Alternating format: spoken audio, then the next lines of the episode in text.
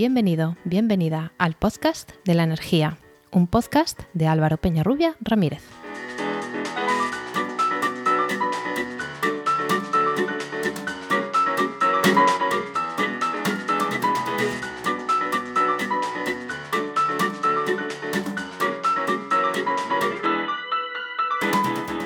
Hola, hola, recibid la bienvenida al capítulo 4 de 31 de mayo de 2021 de El Podcast de la Energía, un podcast de la red Podcastidae, la red de podcast de ciencia, medio ambiente y naturaleza. Hoy vamos a hablar de algo que afecta a toda la población, en su faceta personal o en la profesional, el mercado eléctrico. Pero si bien es algo que nos afecta a todas las personas y también a la competitividad de las empresas, son pocas aquellas que entienden cómo funciona el mercado eléctrico y cómo es el mecanismo, o más bien los mecanismos en plural, que fijan los precios del suministro eléctrico. ¿Qué son esos otros añadidos que, nos suenan, que se ponen encima del precio de la energía producida? Y cómo nos acaba repercutiendo en nuestra factura eléctrica.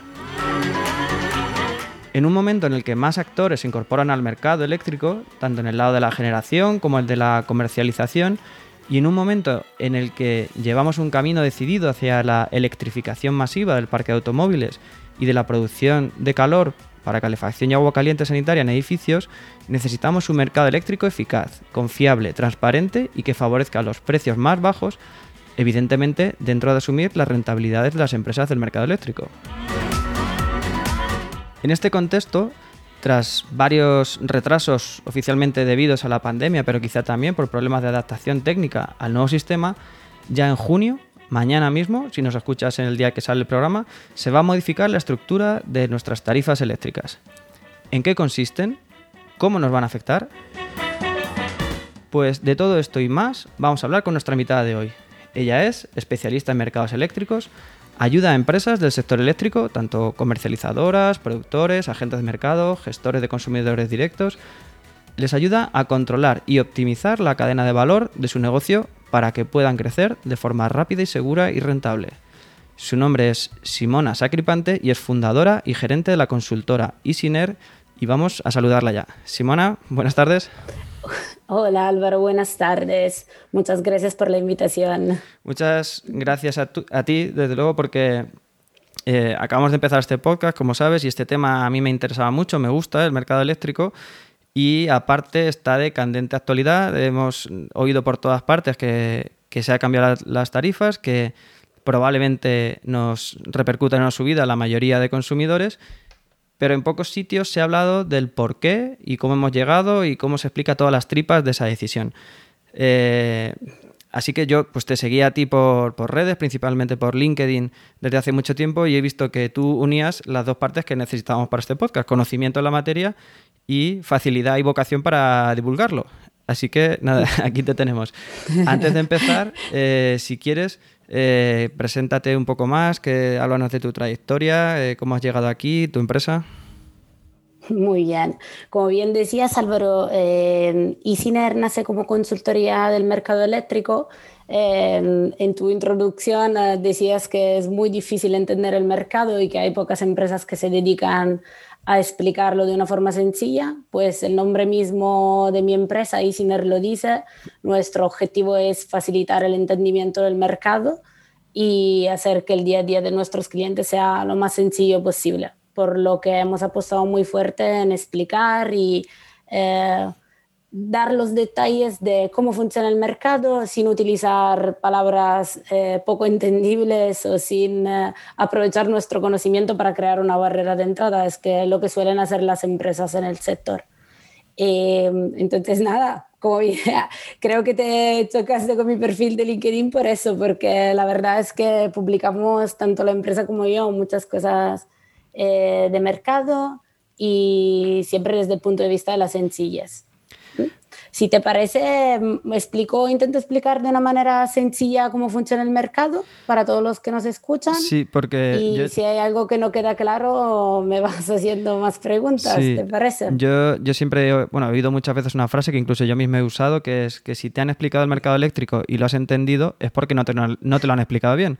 Por lo que he hablado contigo hasta ahora, creo que no debes estar muy de acuerdo con esa frase. A ver, es cierto, yo cuando llegué a España, pues mi primer trabajo en empresa eléctrica eh, casi lloraba porque digo, a ver, yo no lo entenderé porque soy italiana.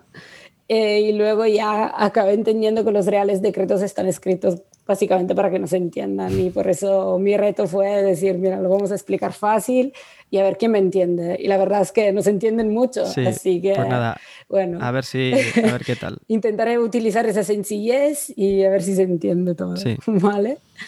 Bueno, eh, hemos hablado de, o has nombrado la dificultad de tener acceso a la información o a unos precios que realmente reflejen ¿no? los costes de los participantes de mercado. Se habla mucho en el sector de los límites de lo que es un sistema marginalista.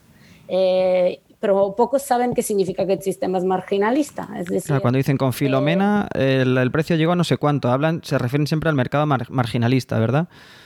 Siempre, siempre. Cuando hablamos de mercado, cuando hablamos de mercado estamos hablando siempre de lo que es el pool eléctrico. Un pool o un mercado pool es un mercado donde llega la demanda, llegan las ofertas y se ordenan unas en orden decreciente por precio y cantidad y otras en orden creciente por precio y cantidad y se busca un punto de equilibrio. Muy fácil, dos curvas que buscan una intersección.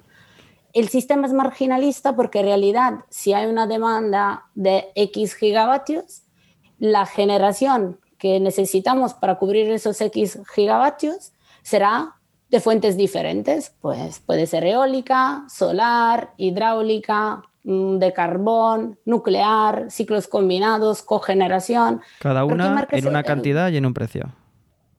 Cada una en una cantidad y en un precio libremente establecido por ellas dentro de ciertos valores. ¿Qué pasa? Que la última que despacha, es decir, la última que llamamos a producir, es la que marca el precio que van a pagar todos los consumidores en el mercado y lo que van a cobrar todos los generadores del mercado. Por eso se habla de sistema marginalista, porque es la unidad marginal o la tecnología marginal la que fija el precio para todos los participantes, tanto consumidores como generadores.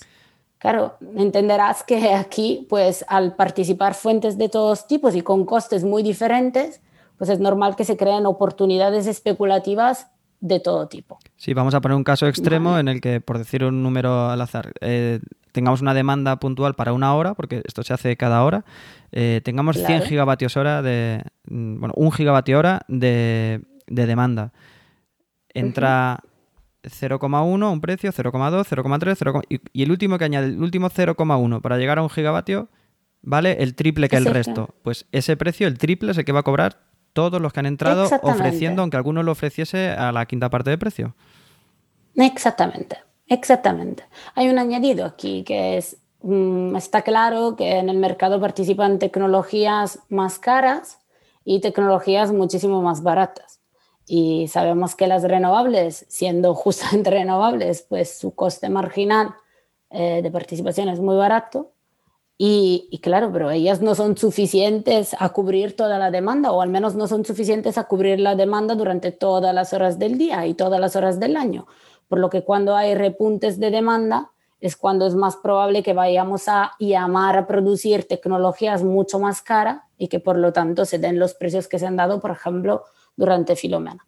Filomena es un buen ejemplo de cómo el precio no depende solo, depende de muchos factores, ¿no? Hemos dicho el nivel de demanda, el ejemplo que hemos hecho, ¿no? Mucha demanda, ¿quién llamamos a, a cubrir esa demanda? El mix de generación, es decir, quién va a producir para llegar a cubrir esa demanda. Y el otro es quién es el último, la tecnología marginal que marca el precio. Entonces, estos tres factores son los que marcan el precio de la electricidad.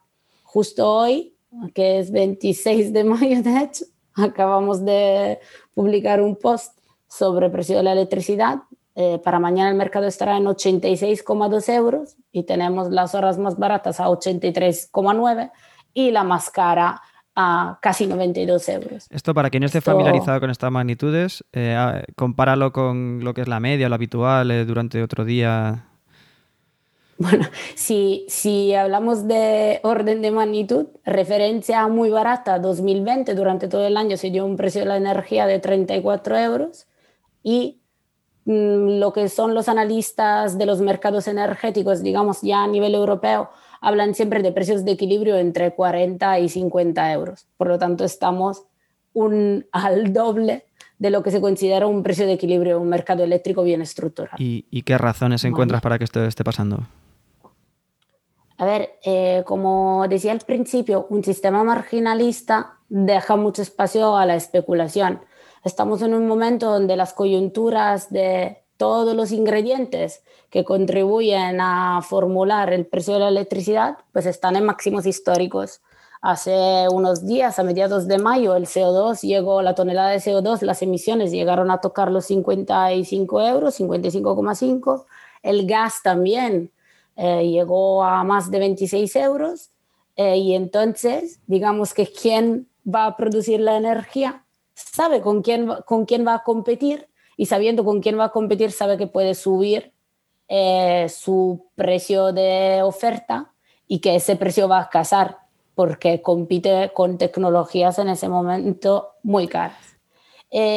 para ser más sencillos, porque quizás así no se entiende mucho, muchos creen que, por ejemplo, Em, o no saben que, por ejemplo, la hidráulica tiene dos vertientes, ¿no? Una, mm, hablamos de hidráulica fluyente o hidráulica de embalse. Cuando la hidráulica es programable, el agua se puede almacenar o guardar y solo utilizarla para producción en horas más caras. Por lo tanto, es posible hacer estrategia basada en lo que sé que van a hacer otros en el mercado y utilizar los recursos a un valor mucho más alto de su coste real, de su coste marginal, como decíamos. Sí, eh, y aquí volvemos al ejemplo de, Filomena. Hablabas del gas, que está caro, del CO2 que tienen que, pagar las industrias que, lo generan. Y en el contexto de Filomena sube hasta los 100 euros el megavatio hora, si no recuerdo mal. Y entonces dices que el gas está subiendo el precio. Y yo creo que te vi a ti misma en una publicación de LinkedIn que decías, ojo, el gas no, eh, lo que explicaba ahora, eh, esas situaciones especulativas o de mucha demanda o de, o de, fundamentales, de los que se llaman los fundamentales en valores altos, deja espacio para la hidráulica y para la hidráulica programable para que haga especulación. Básicamente, eh, se optimiza o se aprovecha lo que se llama costo de oportunidad de, de producir. Y entonces, eh, en la mayoría de las horas, de hecho, más de un 60% de las horas, casi un 70% de las horas, quien marcó el precio fue la hidráulica. Y fue la hidráulica que marcó esos máximos, así como hoy. Tenemos el ejemplo de hoy para mañana, pues prácticamente 20 horas sobre 24, 24 quien marca el precio es la hidráulica. No es ni el gas, eh, ni mucho menos el régimen especial. Obviamente, cuando se da esto, cuando sabemos que el competidor directo del agua, que puede ser el gas o que puede ser la eólica, o bien no hay producción eólica o bien el gas está caro y sabemos que va a ofertar a precios caros. Eh, en el mercado marginalista no es una excepción en España, es una, perdón, no es una excepción que exista en España, está en otros países y en otros se limitan los máximos, incluso puede estar negativo. Hay veces que las nucleares, por ejemplo, tienen que evacuar energía porque su sistema no puede parar no es lo mismo un generador eh, eólico, puedes pararlo, pero una central nuclear no. Entonces, eh, paga por verter energía en la red. Hay precios negativos. Eso es algo que ahora mismo en España no existía. Podíamos llegar con mucho a cero, podías regalar la energía, pero incluso puede, costar. Esa es una novedad que, entra en funcionamiento ahora. Sí, sí. Eh, de hecho, se ha aprobado hace un par de días y entrará en funcionamiento el 6 de julio. Eh, por lo que a partir del 6 de julio en lo que es el mercado diario, es decir, el mercado del día anterior, se podrá ofertar a un precio entre menos 500 euros y más 3.000 euros.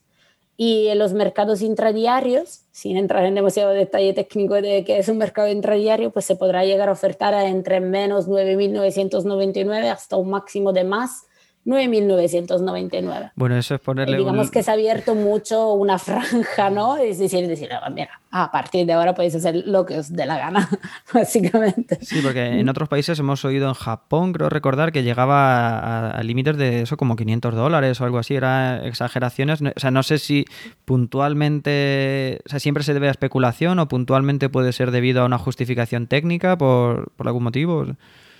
Eh, digamos que eh, desde mi punto de vista, al menos, el mayor eh, problema que tienen los mercados es que la gestión económica de los mercados no es la misma o el gestor de la parte económica no es el mismo de la parte técnica. Entonces, cuando hablamos de seguridad de suministro, pues tenemos unos mecanismos que son todos los mercados de servicio de ajuste y los desvíos que sirven para eso, para garantizar un equilibrio entre demanda y oferta, por lo que todo lo que se hace en el mercado del día anterior o los mercados intradiarios no deja de ser estrategia de operaciones o decidir cuándo y en qué momento quiero pagar y a qué precio, básicamente. Vale, pues. Por lo tanto, más, más franjas para especular eh, y, y realmente pocas son las empresas que utilizan realmente los intradiarios como mercados para ajustar sus previsiones de demanda o de generación. Eso, sin entrar en detalle, como has dicho, eso es que la previsión del día anterior puede ir ajustándose, aunque es muy fina, pero puede ir ajustándose hora a hora para, que vaya ajustándose exactamente demanda y oferta. Hasta ahora no suena demasiado bien esto del mercado eléctrico. Hemos hablado bastante de las desventajas. Eh, ¿Qué ventajas le ves tú? ¿Hay alguna bondad que tenga el sistema? Bueno, España, cuando yo empecé a trabajar mm, en España fue porque España fue el primer país en permitir que las renovables participaran en la definición, en la casación del precio de mercado. Eh, de hecho, eh, digamos que normalmente estas fuentes, como se priman o reciben unas subvenciones por parte, de, por parte del gobierno, pues excluyen del mecanismo de casación porque al decidir tener una prima o recibir unos ingresos adicionales, pues no participaban al mercado. Un paréntesis, aquí las renovables mucho tiempo han entrado incluso a coste cero, sabiendo que se van a llevar la prima. La prima no es una subvención tal cual, es decirle a esos productores que tienen un precio ya fijado. Antes de entrar al concurso ya tienen un, mm. precio por defecto. Entonces entran a precio cero. Y lo que cobran es independiente de este mercado de pool, este mercado marginalista. Y efectivamente hay que proteger otras eh, fuentes porque no podemos vivir solamente de la eólica o la fotovoltaica o la hidráulica, hay que tener un mix variado todavía, ¿no? Está ahora a ver si aparece en, el, en los mercados también el almacenamiento. Eh, entonces, está muy vivo ¿no? El, sector, pero vamos, que básicamente la justificación del, mercado marginalista es que todos coman, ¿no? aunque sea más barato, más caro, pero que aunque hay una central de gas que está parada 18 eh, horas al día, que arranque y, la, aparte de pagarle... Y que puedan comer. Sí, más o menos, ¿no? Exactamente. Pero eso sí que tiene una historia, ¿eh? una historia muy larga que no vamos a contar ahora y que viene de los reales decretos anteriores, el 436, el 661, reales decretos que, bueno, iban incentivando renovables pues sin preocuparse de lo que es la tecnología de respaldo, sin hacerlo de una forma muy orgánica. Pero bueno, lo, lo positivo que es, pues que cuando realmente conseguimos eh, que sean las renovables en ah, las que producen y marcan el precio de mercado, pues podemos tener horas muy cercanas a cero. De hecho, en este escenario de precios casi altísimos, digamos, casi en 65 euros de media de mes, pues hemos tenido eh, varios días a donde se han marcado precios de 20 eh, céntimos varias horas de varios días, de hecho, durante los fines de semana de, precios a 20 céntimos. Entonces, claro, hay su, hay su ventaja ¿no? de, de, tener estas fuentes en el, en el sistema. Sí, o sea, eh, yo he dicho eso, es la, la, bondad pensando bien es eso, que, que todos coman, lo que pasa es que luego se pervierte ¿no? de, de las otras maneras que ya hemos nombrado antes. Bueno, pues tenemos ya el precio de la lonja, ¿no? ¿A cuánto compramos los tomates en la lonja? Y nos tiene que llegar a nuestra casa, a nuestro mercado. ¿Cómo de ese precio de, que tenemos en mayorista, cómo llega a, nuestra tarifa eléctrica? ¿Qué tipos de tarifas existen? A ver, em, cuando lo explico a quien no sabe nada de mercado, siempre lo explico como si fuera eh, una autopista, la red eléctrica. Entonces, para ir por la autopista hay que pagar un peaje y en función del recorrido que hace la energía para llegar, entonces en función del recorrido que hacemos con el coche, pues pagaremos más o menos.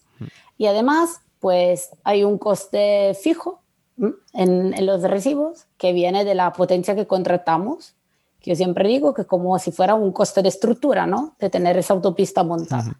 Entonces, básicamente, pues no solo pagamos por lo que consumimos y por el uso de la autopista, sino que también pagamos por unos costes de infraestructura.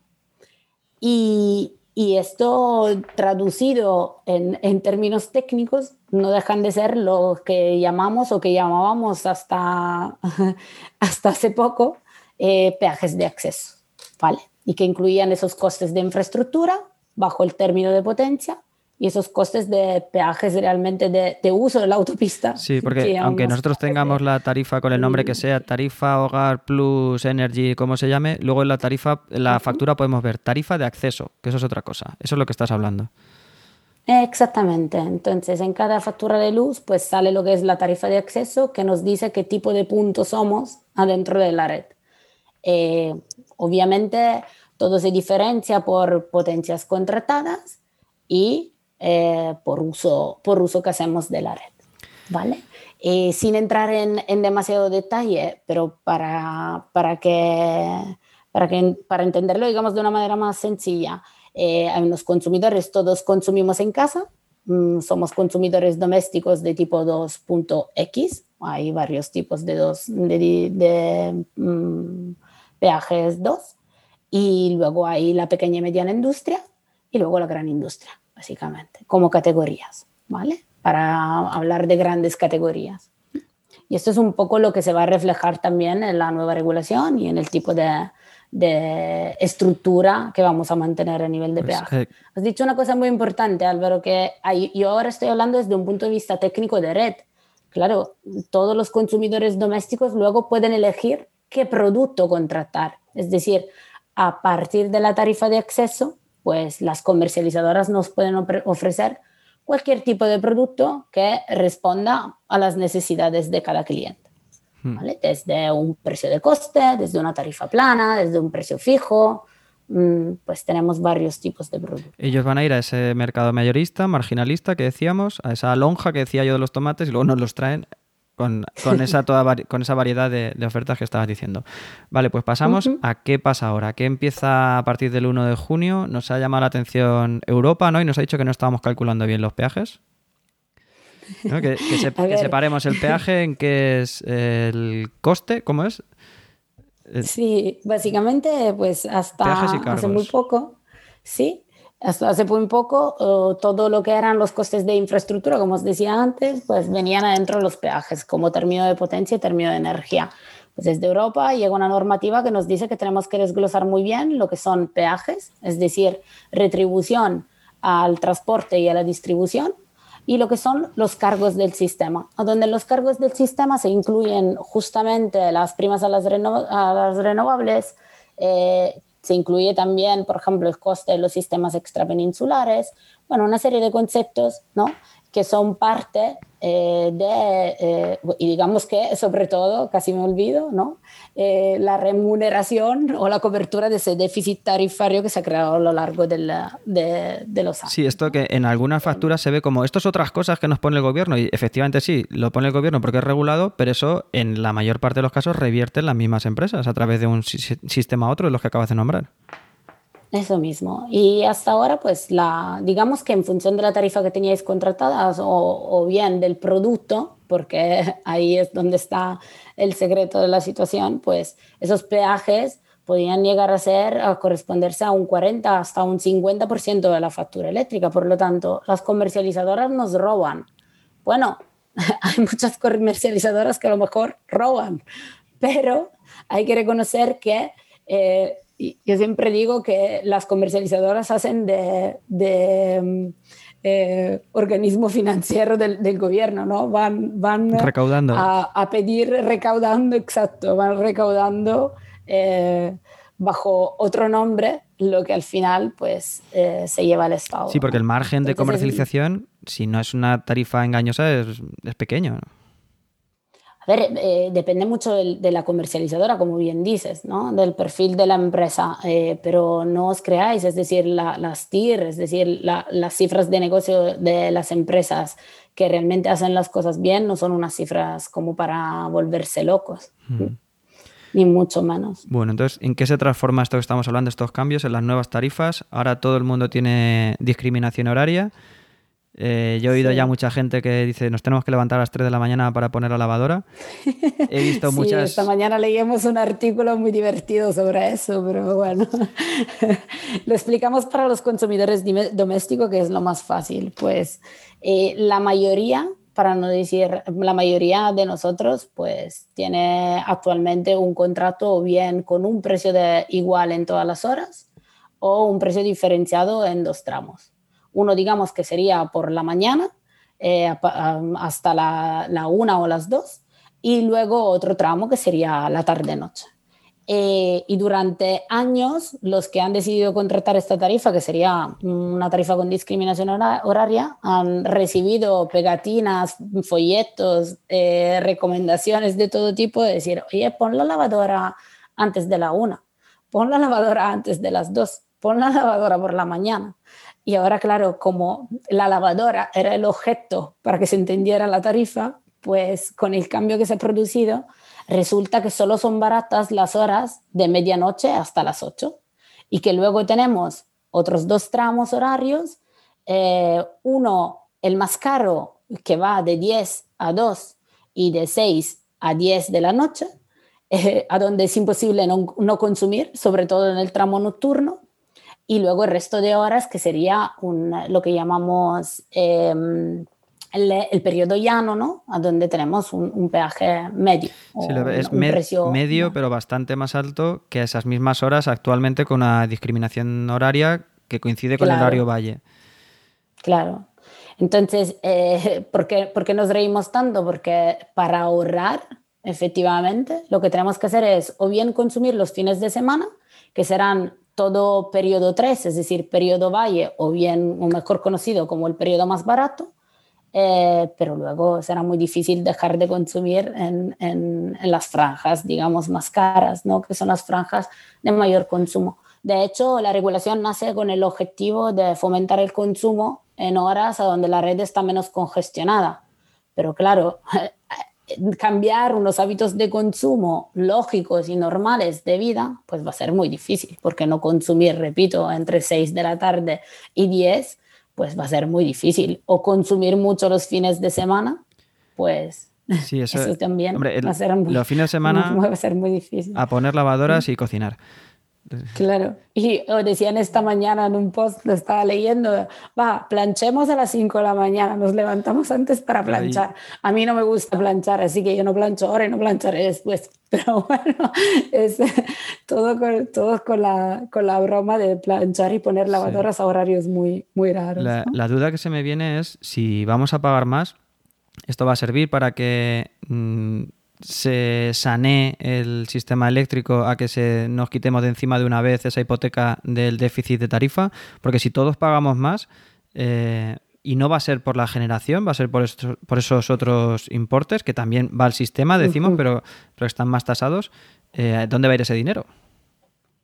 A ver, eh, la, la, verdad es que hay muchos informes que han publicado desde el gobierno y desde la CNMC explicando que en realidad no se va a, recaudar más, en el sentido de que eh, simplemente se ha repartido de una forma diferente un objetivo de recaudación eh, que debería servir para cubrir ese, ese, déficit. Entonces, si bien es cierto que por un lado el precio de la energía va a ser muchísimo más alto, sobre todo en las horas caras, es cierto también que ha bajado el precio de lo que se llama término de potencia, ¿no? Entonces, el resultado en la factura de cada uno de nosotros puede ser muy diferente en función del balance o del equilibrio que podamos tener entre la parte de potencia y la parte de energía.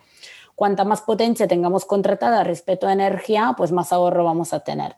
Eh, pero eso, entre, eh, en cierto sentido, es una ineficiencia ¿no? de base, porque eh, se basa en el hecho de que muchísimos consumidores no tienen bien una potencia contratada ajustada a sus necesidades reales. eso, es, un hecho. Claro, es un hecho, es un hecho. Entonces, claro, pretenden generar, un ahorro político o social, ¿no? Se vende un ahorro en la factura basado en una ineficiencia de base de los consumidores por lo que realmente el paradigma, ¿no? la, la ironía eh, de, de, la situación es que la gente que realmente lo está haciendo bien, es decir, gente que ya tiene contratado una discriminación horaria, que ya realmente se preocupa de consumir en determinadas horas del día, pues esa gente o esos consumidores son los que se van a ver más penalizados para no hablar del hecho que dentro de la 2.0 TD, que será la nueva tarifa de acceso para potencias contratadas menores de 15, entran también todas las que son mm, pequeños, pequeños negocios. Entonces, ¿cómo le decimos a, a, una tienda, a una pequeña tienda que no esté abierta de 10 a 14 o de 18 a 22? ¿Cómo se lo vamos a contar? en el ámbito doméstico, a, mí me has descrito ahí. O sea, yo ya tengo una potencia bastante baja para tener un termo eléctrico como tenemos. ese termo tiene un, reloj para llevarlo a las horas de consumo más baratas y que menos está congestionada la red. Entonces, a mí va a ser una de esas personas que, nos va a penalizar que ya supuestamente lo estamos haciendo bien. O sea, entiendo la medida correctiva, es un poco castigo para decirte, si no lo has hecho por tu propia voluntad, te lo hago yo.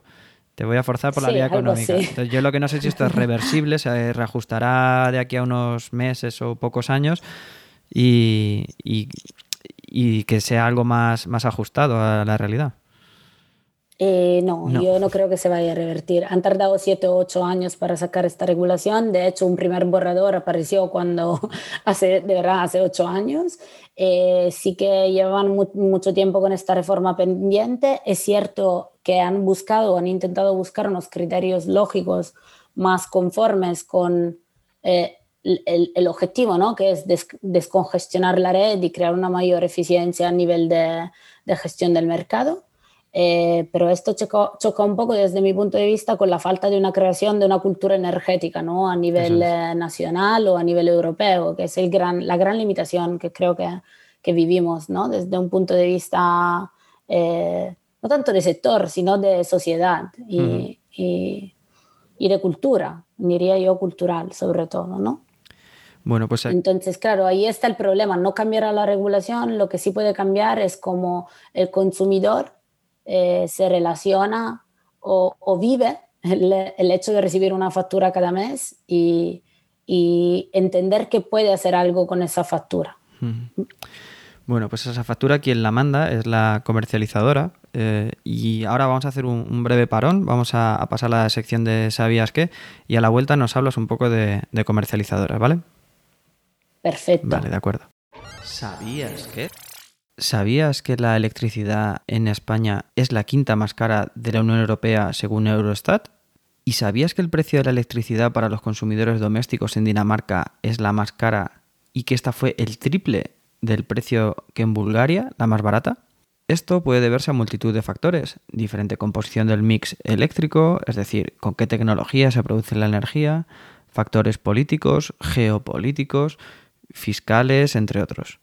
Por supuesto, también el coste de la vida y la renta de cada país. Pero esto no lo explica todo. España es la quinta en el coste de la electricidad, pero es la decimoquinta en PIB per cápita. Y si estás pensando que es porque aquí se pagan más impuestos, pues puede ser, pero solo en parte. Los datos los he tomado de la Oficina Estadística de la Unión Europea, Eurostat, como decía, y dejo los enlaces en las notas del programa. Ahí podrás encontrar que hay una cierta correlación entre más impuestos igual a electricidad cara, pero hay casos de todo. Como hoy estamos viendo, en el mercado eléctrico no valen los análisis simples. Bien, pues ya hemos conocido que actualmente nuestra tarifa es la quinta más cara y en un post te leía que la tarifa doméstica puede subir alrededor de un 10%, ¿no? de, de media, una estimación. Esas tarifas dependerá mucho de quién nos venda finalmente la energía, que no es quien la produce, no es quien nos la trae hasta nuestra casa, simplemente esa transacción financiera recaudadora que, hablabas antes. Entonces, ¿qué son las comercializadoras eh, de electricidad? ¿Qué papel juegan? Y también esta figura que ha aparecido también muy abundante estos últimos años del asesor energético.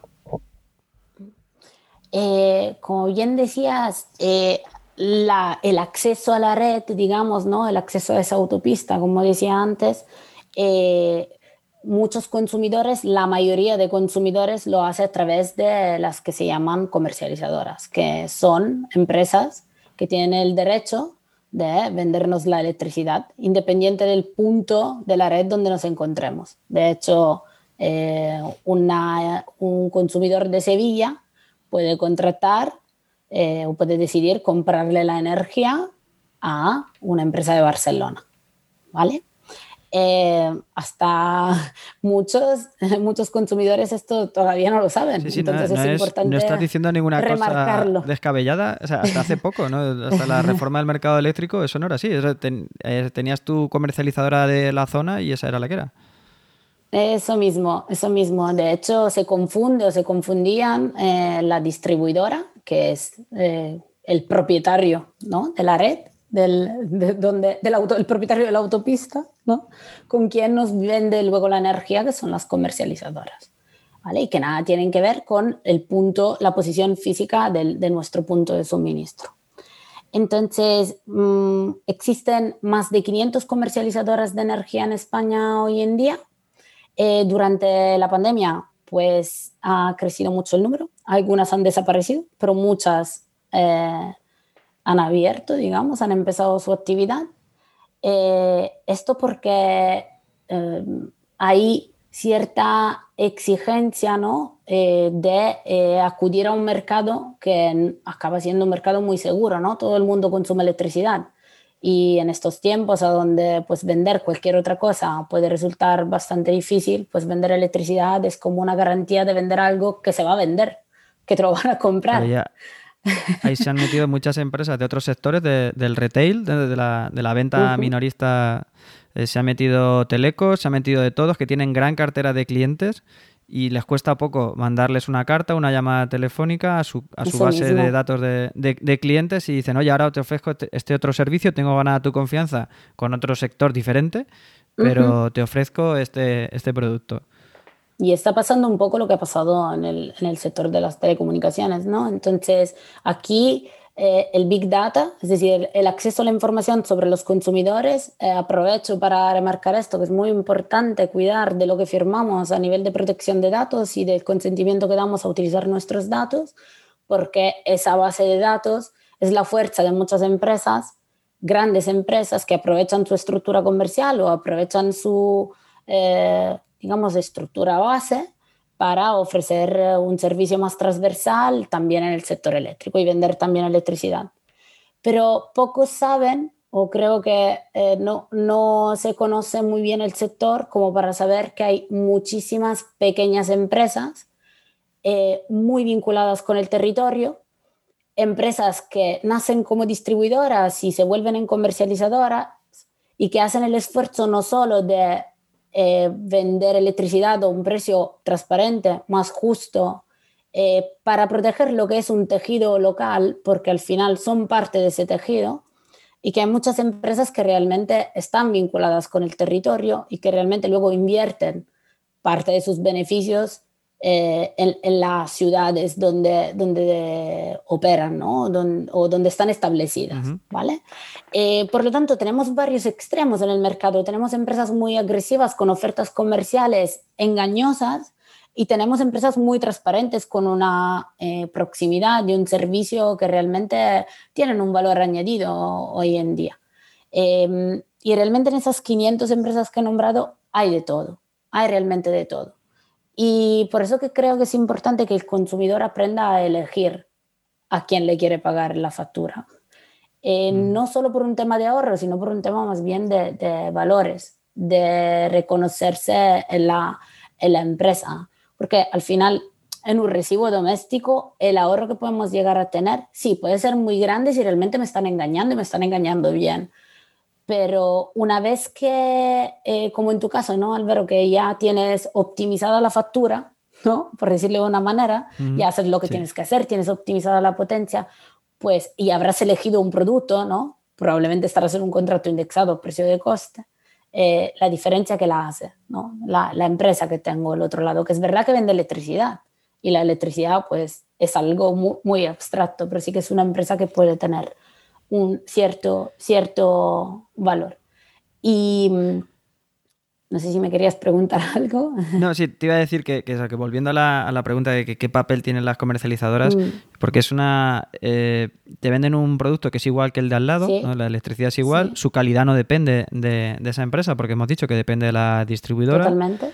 O de, o de toda la cadena de producción, del mercado, etcétera, uh -huh. pero no depende de, de, la última comercializadora. Uh -huh el, cuál es el hecho diferencial que distingue a una comercializadora de otra. Ya has dicho algunos, los, por ejemplo, la, la, ética de la empresa, lo transparente que sea, el servicio, cómo trate a su cliente. la educación, la capacidad de explicarte por qué estás pagando, cómo puedes optimizar efectivamente el, tu recibo, ¿no? La, la, ayuda que te pueden dar en esos aspectos, en ese aspecto, y obviamente eh, la eh, el precio, ¿no? Que al fin y al cabo estamos hablando de precio, ¿no? El mm. más caro o más barato que pueda ser ese precio.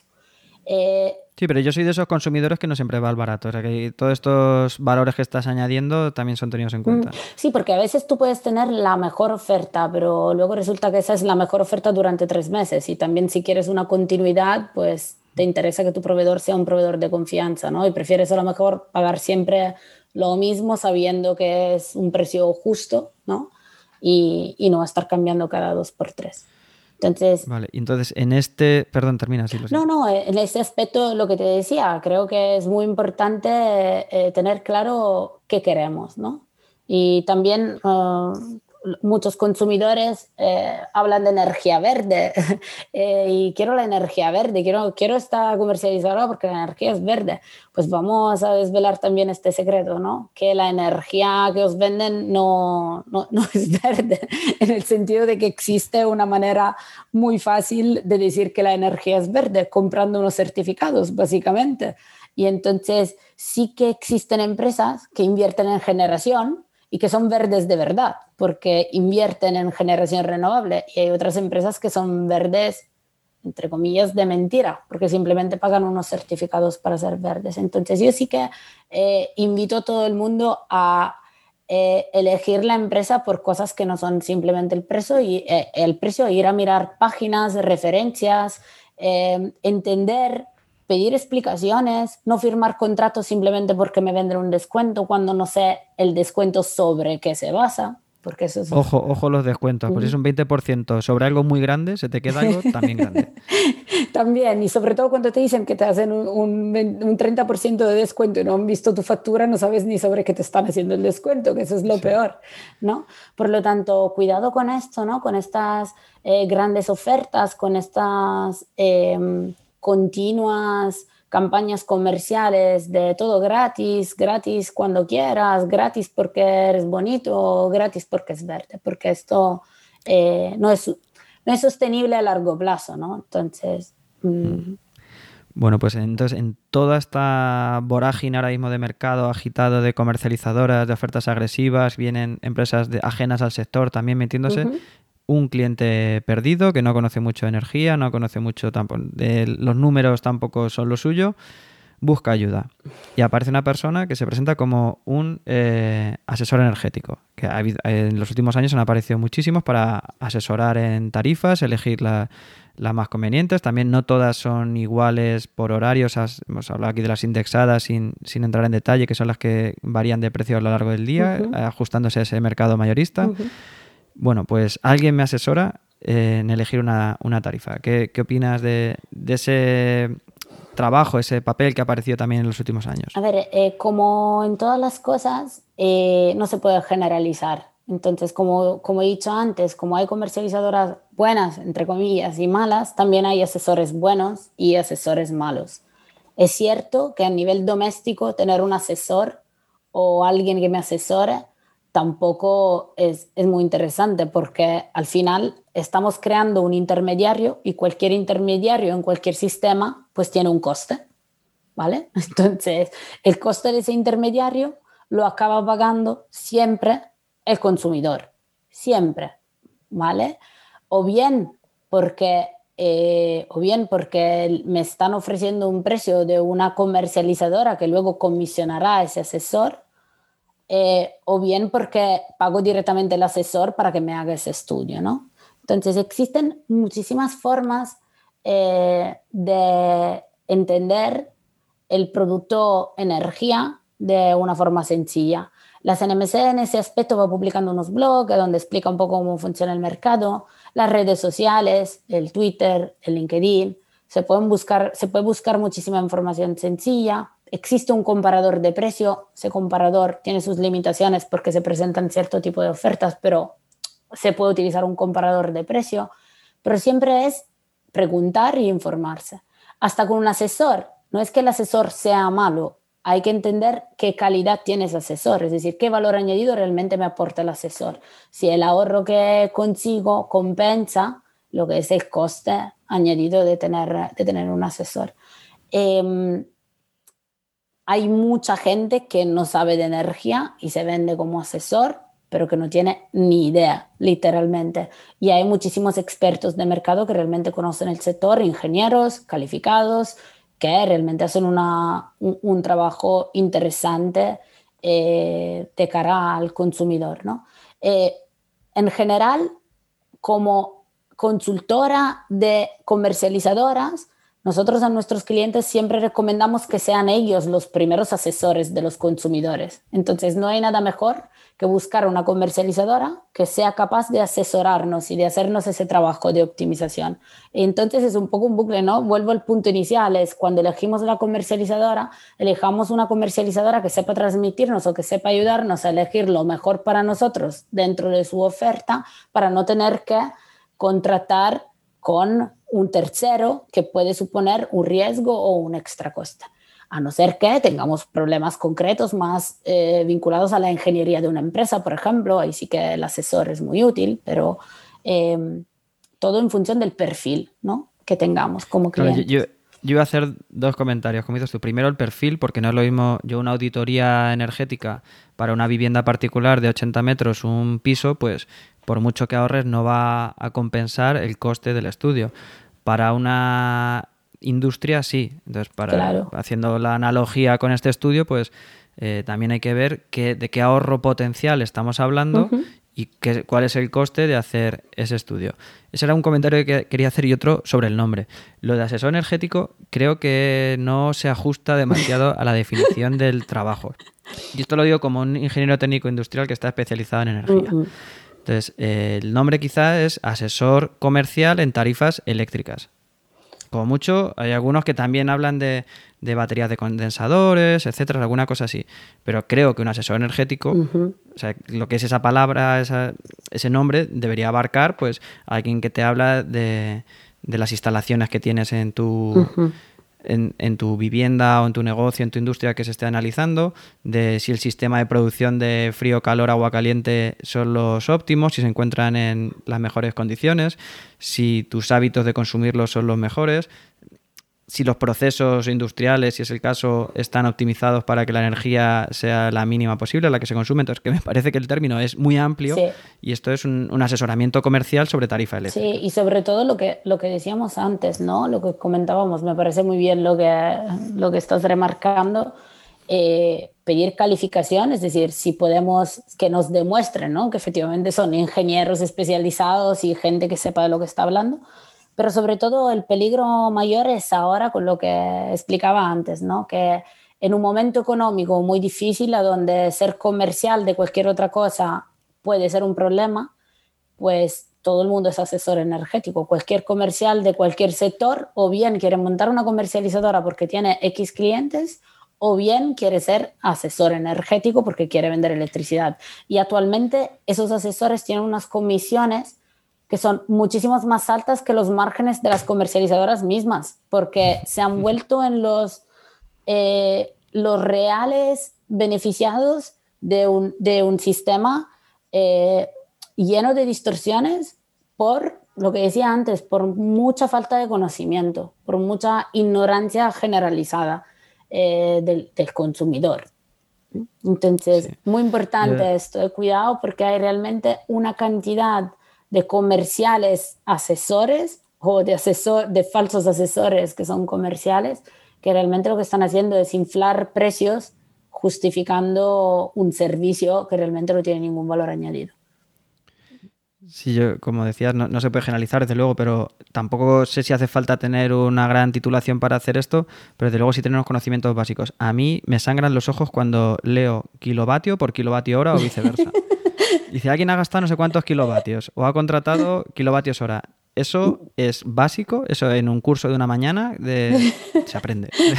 Eso no hace falta ser ingeniero, pero ese tipo de cosas revelan para quien, para el ojo medianamente experto, no hace falta ser muy experto, alguien que conoce solamente, que, que se conoce su factura, denota que hay poco conocimiento detrás. Entonces ahí hay que recelar de, ciertos signos. Te podría contar muchas eh, historias ¿eh? sobre esto y sobre nuevas unidades que han aparecido en el sector que ya yo no había visto nunca. ¿Ah, el Mega Giga H, que no sé qué es, un, MGH o pues cosas nuevas que yo no, no, conocía. Y... Eso tiene que ser muy grande. Muy, grande. muy grande, bueno, eh, por, terminar el último, el último bloque de, de tema, eh, en todo ese mercado, ¿qué hace una empresa asesora como tú, que entra no a, no asesorar al cliente final, sino todas las empresas que hay en la cadena de valor, en, mitad, especialmente a comercializadoras, si no me equivoco?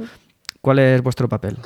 Eh, nosotros lo que nos proponemos mm, es profesionalizar a lo máximo el sector para evitar que el consumidor lleguen unos costes añadidos innecesarios. Entonces, lo que intentamos hacer es crear valor antes de llegar al consumidor, es decir, creando mecanismos de, ahorro y en las operaciones, eh, optimizando la participación al mercado por parte de estas empresas, ayudándoles en una formación de precios o en una construcción de precios que sea lo más fiable a los costes para no traspasárselo a los clientes. Y sobre todo hemos hecho el esfuerzo de crear propuestas de valores diversificadas, porque realmente existen muchísimas empresas en este sector y eso es bueno para todos, que haya competencia. Y es bueno que cada uno proponga cosas diferentes y que los precios y el servicio que dan lo reflejen. ¿no? Entonces trabajamos mucho lo que es estrategia comercial, eh, intentando siempre proteger eh, el consumidor. Digamos que nos hemos posicionado en, un punto, el inicial, el donde se realmente empieza la, película, ¿no? Eh, para garantizar que, que, se lleguen a obtener unos precios eh, razonables y, y, realmente que las empresas encuentren una manera de ganarse bien la vida sin tener que perjudicar a, a sus clientes, ¿no? Eh, y esto es algo que es todo un reto porque eh, a veces eh, somos psicólogos más que consultores, ¿no? Porque en momentos de mercado como este, a donde el mercado está en las nubes y todo apunta a que vaya a seguir alto y nuestros clientes están muy preocupados. Entonces, claro, lo primero que haces cuando estás preocupado es subirle los precios a tus, a tus clientes, porque al final el dinero que vas a pagar lo tienes que recaudar. Entonces, eh, también eh, en ese aspecto intentamos crear estructuras lo suficientemente robustas como para aguantar esos momentos de mercado para proteger ¿no? al, al, cliente final. Eh, y no conseguimos, y esto lo digo para, para, no para, no para quedar bien, sino porque es así, no conseguimos pasar por encima de nuestros valores a la hora de decidir con quién trabajar y con quién no. Entonces somos muy estrictos a la hora de elegir con qué, con qué empresas trabajar para eh, no tener esos choques, ¿no? Porque al final tenemos que asesorar a nuestros clientes y no podemos asesorarles si hacen algo que va contra eh, nuestros principios. Pues eso, desde luego, me, parece importante porque ahora mismo mm, hablo solamente de una percepción, ¿no? Pero creo que las comercializadoras o el sector eléctrico en general no es un sector percibido como muy de forma muy amable por el consumidor. Eh, todo el mundo habla de, las tarifas caras, que le cobran mucho, ahora en la televisión también se oye mucho. Entonces es un mercado complicado y por el que estamos hablando que el precio final no depende tanto de quién nos hace la factura. O sea, depende y nos puede engañar y, puede subirla mucho, eso es un hecho. Ojo, eh, desde aquí recomendamos estudiar muy bien qué tarifas se escogen, pero si la empresa lo está haciendo bien, aunque nos suba el precio y nos cobre mucho, no implica que esa empresa última sea la responsable. Eh, entonces, lo decía el comentario porque es difícil que, la política comercial de la, de la empresa pueda eh, pueda, es difícil que puede colisionar con, los precios que se encuentra cuando va al mercado mayorista, que se lo van a encontrar todas las empresas, pero puede ser que yo me cabré con mi empresa esta que estoy, que lo está haciendo bien, me enfado porque está el mercado eh, mayorista muy alto y me lo repercuten, y me voy a otra que me hace esa tarifa engañosa del 30% seis meses y después me va a costar más cara. Entonces, e, eso es una. Cuando decías de psicólogo, no sé si también te refieres a este tipo de cosas, de decir yo es que no quiero subirle el precio a la gente, pero es que me viene. Sí, a ver, em, es que hay que preparar los planes de negocio. Eh, si los haces bien, no se hacen en dos días. Entonces, ninguna empresa debería morir por dos meses de mercado alto y ninguna empresa debería tener esas prisas de subirle los precios al cliente porque el mercado está alto. Entonces, ahí es cuando me refiero al tipo de perfil de empresa que, que realmente se pueden buscar y que se pueden encontrar en el mercado. Existen muchísimas empresas que mantienen los precios durante años y no los mueven. A lo mejor son un pelín más caro que otras, pero son empresas que buscan estabilidad y robustez y, y buscan no tenerte que subir el precio 20 euros porque el mercado está alto. Y en cambio hay otras que te hacen el descuento del 30% y luego te lo encarecen de un 200% si es necesario. Entonces ahí es cuando digo el consumidor tiene que poder elegir. Tiene que poder elegir. Yo soy un ejemplo de un malísimo consumidor yo conozco exactamente qué precio de mercado hay en cada hora y conozco exactamente cuáles son todas las ofertas que hay en el mercado. Y bueno, como vivo de alquiler, pues yo no elijo de la comercializadora porque me da palo cambiarla y porque tengo muchos clientes y no puedo elegir entre mis clientes, entonces estoy con Legalmente podemos hacerlo, legalmente podemos hacerlo, pero yo también he estado alquiler y también por no entrar en conflicto con, con la casera, al final me mantuve con la empresa. Claro. sí, tenemos el derecho eh, cuando estás de alquiler a hacerlo. Sí, sí, pero es, es más por un tema de tiempo, porque digo, mira, una hora de mi tiempo, ¿cuánto vale? Y eso me lo puedo ahorrar en la factura de luz, pues no, pues entonces, pues desde la pereza, pues soy un consumidor de lo que dice, mira, a mí esto no me va a cambiar la vida, ¿por qué? Porque estoy en el sector metida todos los días y no lo hago. Y, y, en cambio recomiendo a la gente que se mire hasta el último céntimo de lo que está pagando, ¿no? En función del tamaño del, del, eh, del problema. Pero es esto, ¿no? Elegir en función de las necesidades de cada uno, sabiendo que hay una propuesta de valor diversificada para cada uno de nosotros y que eso es lo que podemos encontrar en un mercado donde hay más de 500 empresas y seguro que hay una que responde a, tu necesidad. Pues yo creo que hemos dado un, vuelo bastante general sobre el mercado eléctrico, casi de punta a punta. Si quieres añadir algo más que creas que se nos ha quedado o remarcar algo de lo que ya hemos dicho.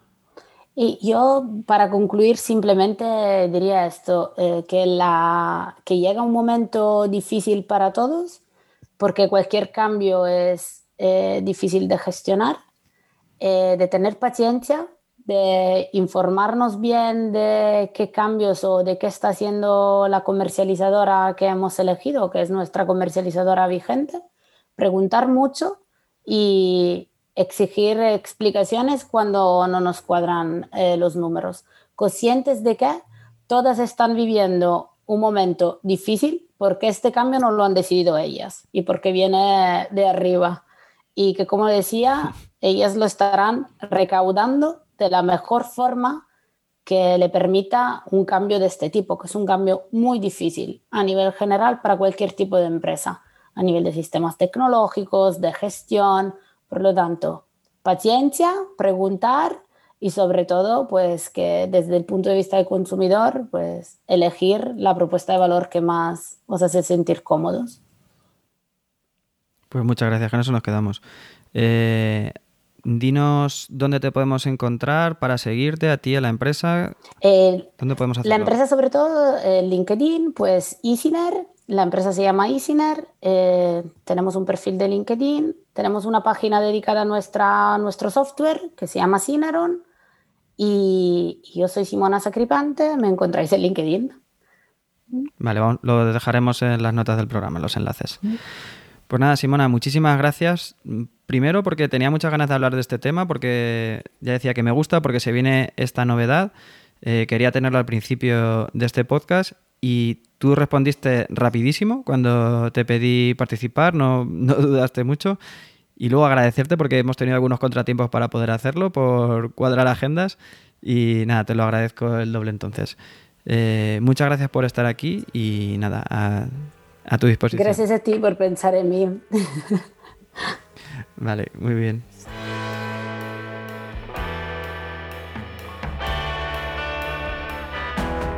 hasta aquí este cuarto episodio de El Podcast de la Energía.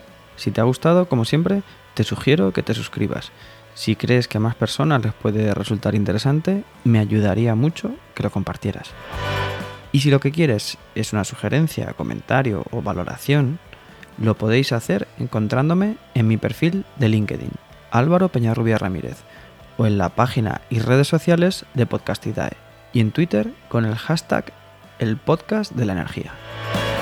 Nada más, un placer tenerte al otro lado y te espero para el siguiente programa. Sé eficiente. Hasta pronto.